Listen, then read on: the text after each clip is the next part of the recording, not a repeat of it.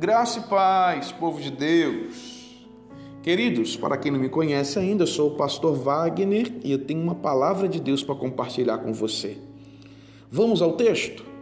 João capítulo 13, versículo de número 34 e 35, diz assim: Um novo mandamento vos dou, que vos ameis uns aos outros, como eu vos amei a vós que também vós uns aos outros vos ameis. Nisto todos conhecerão que sois os meus discípulos, se fizerdes o que eu vos mando, se vos amardes uns aos outros. Eu não sei se você percebeu, mas esses dois versículos, ele traz para nós um tema central, que está muito evidente, é o amor. Eu percebo nesse texto que a lei é o amor, o novo mandamento é o amor.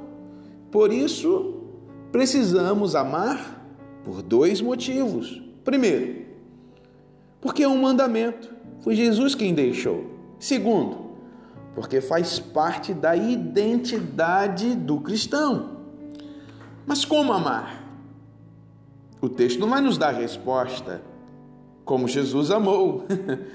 e como foi o amor de Jesus por nós? O amor de Jesus por nós envolveu três coisas: sacrifício, entrega e compaixão. Ou seja, para que possamos amar como Jesus amou, nós precisamos levar em consideração o sacrifício, a entrega e a compaixão. O amor de Jesus por nós foi sacrificial. Efésios capítulo 5, versículo 2 vai dizer assim, ó: "E andai em amor, como Cristo vos amou e se entregou a si mesmo por nós, em oferta e sacrifício a Deus em cheiro suave." Lá em Tito capítulo 2, versículo 4, diz assim: ele, ele quem? Jesus se deu a si mesmo por nós, ou seja, se entregou. E lá em Romanos capítulo 5, versículo 6, vai dizer assim: Porque Cristo, estando nós ainda fracos, ou seja, no pecado, morreu a seu tempo pelos por nós pecadores. Isso o que é? É compaixão.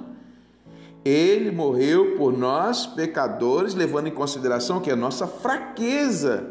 O que é compaixão? É se colocar no lugar do outro. Então, para que possamos amar e cumprir assim o mandamento deixado por nosso Jesus Cristo, nós precisamos viver um amor sacrificial de entrega e de compaixão. O amor sacrificial é quando temos que amar sem sermos amados. Um amor que envolve entrega é aquele amor sem reservas. E o amor que leva em consideração a compaixão é aquele quando precisamos amar as pessoas, nos colocando no lugar delas. Agora você pode estar se perguntando, né? Por que precisamos amar desse jeito? Porque faz parte da identidade do cristão. Versículo 35 vai dizer assim: quero ler mais uma vez para você. Nisto todos conhecerão que sois meus discípulos, se vos amardes uns aos outros. Há um pensamento, há um comportamento por parte de muitos cristãos que leva em consideração o seguinte: que as pessoas só reconhecerão que elas são discípulos de Jesus ou são cristãos por carregarem uma Bíblia debaixo do braço, por conhecer uma passagem bíblica ou por citar versículos da Bíblia ou até mesmo por fazer as obras. Eu digo, faça todas essas coisas, mas sobretudo ame como Jesus amou, porque é através do amor que as pessoas conhecerão que você é discípulo de Jesus.